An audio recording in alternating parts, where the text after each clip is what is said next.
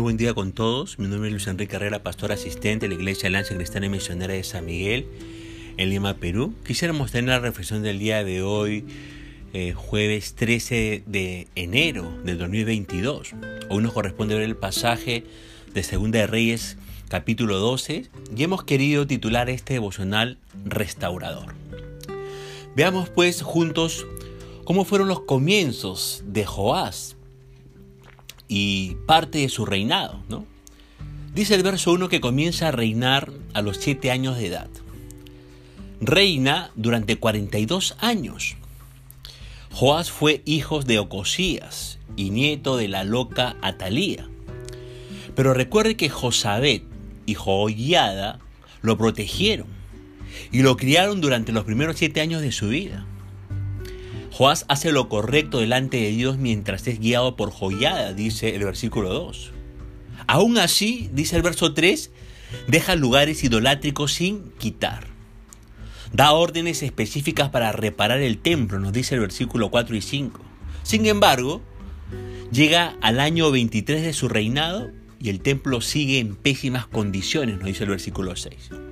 Convoca una reunión de trabajo y vuelve a establecer medidas claras para que el templo sea restaurado, dice el versículo 7. Y esta vez, ¿qué resultados obtiene según los versículos del 8 hasta el 16? Fíjese que el trabajo fue reanudado, recogiéndose el dinero en una sola caja en el templo, con solo un agujero en su cubierta para las donaciones. El trabajo entonces progresó rápidamente. Los obreros que estaban ahora encargados de los gastos demostraron ser más dignos de confianza que los sacerdotes. En pocas palabras, estos obreros no eran corruptos, no robaban. Imagínense por un momento si así fueran nuestros ministros, nuestros políticos, nuestros gobernadores, nuestros jueces y fuerzas policiales. Fieles en el uso del dinero, honestos y honrados. Pero lamentablemente no es así. No es así. Y aunque no podamos controlar lo que ellos hacen, sí podemos nosotros ser honrados, ser honestos y fieles con lo que Dios nos, ha, nos da a cada uno de nosotros. Sí podemos ser honrados y honestos y fieles con nuestros ingresos, con nuestros negocios, con nuestros gastos, con nuestras inversiones, con nuestros diezmos y ofrenda, con la mensualidad que usted recibe de sus padres si usted es un hijo y no trabaja todavía. Escúcheme por favor. Dios respalda la honestidad. Dios bendice la honradez. Interiorice eso. Dios respalda la honestidad y bendice la honradez. Ahora, Vemos aquí también que claramente Joás fue un rey restaurador. Y bajo la influencia positiva y espiritual del sacerdote Joyada, logró avances importantísimos en el reino. Joás empezó muy bien, muy bien. Ahora, fíjese que todos tenemos la oportunidad de empezar bien. Podemos empezar bien en el colegio, podemos empezar bien con los amigos, podemos empezar bien en un noviazgo, podemos empezar bien con los padres, podemos empezar bien en la iglesia, podemos empezar bien con Dios. Y empezar bien las cosas que hacemos y las relaciones que tenemos es importantísimo. Pero no se trata solo de cómo empezamos, sino también de cómo continuamos y de qué manera avanzamos en nuestra vida. Para continuar y avanzar bien en todo lo que emprenda, usted necesita la dirección de Dios y del consejo de las personas correctas, gente de fe. Fíjese que el sacerdote Joyada fue la persona correcta para el rey Joás. Ahora, permítame preguntarle algo. ¿Tiene usted a alguien con quien hablar de cosas, de sus cosas íntimas y personales? ¿Tiene usted a una persona o a varias personas que le guían correctamente? ¿Se deja usted guiar, enseñar y corregir?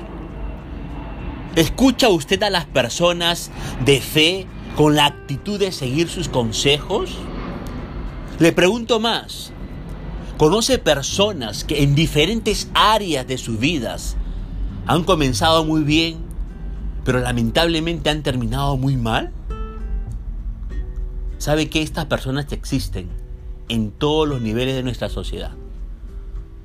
Estas personas pueden ser actores, pueden ser deportistas, pueden ser políticos, pueden ser profesionales, pueden ser docentes, pastores o desconocidos.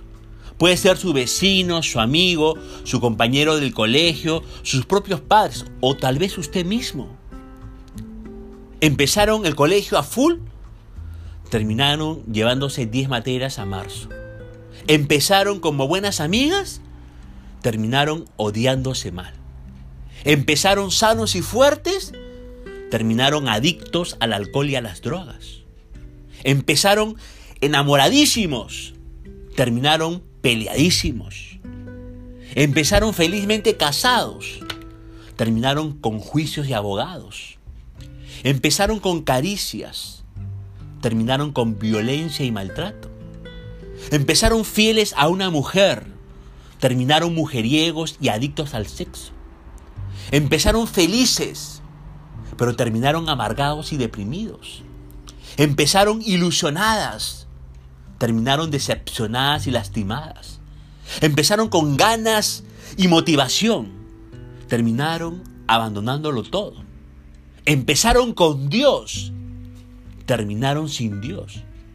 Empezaron congregando y sirviendo, terminaron resentidos y apartados. Empezaron creyéndole al Señor, terminaron llenos de dudas y críticas. Empezaron amando a Dios, terminaron amando lo que no es de Dios. Sí, sé que suena muy patético, pero es la pura realidad. Como Joás, fue un rey restaurador con un amargo final. Joás empezó tan bien y terminó tan mal, leo usted los versos 17 al 21. ¿Y por qué? ¿Por qué terminó tan mal? Por sus decisiones. Y nosotros también terminamos mal por nuestras decisiones.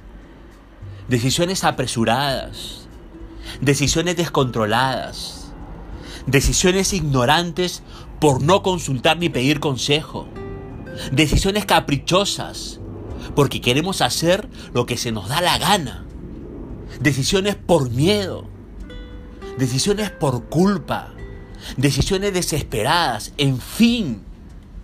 Todo comienza con una decisión y termina de la misma manera. Pero ¿sabe cuál es la buena noticia? La buena noticia es que si usted metió la pata, si le fue mal, si fracasó, si se equivocó, si pecó, no está destinado a quedarse así para siempre puede tomar la decisión correcta de cambiar y de mejorar. Siempre hay segundas oportunidades con Dios. No importa cuán hundido esté o cuán perdida se sienta. Decídase a buscarlo con todo su corazón. ¿Y sabe qué lo, va lo que va a pasar si usted decide buscar al Señor con todo su corazón? Terminará bien. Terminará bien. Espero que usted reflexione en, esta, en este devocional y deseo que la gracia y la misericordia del Señor Jesucristo sea sobre su propia vida y familia. Conmigo será Dios mediante hasta el día de mañana. Que el Señor le bendiga.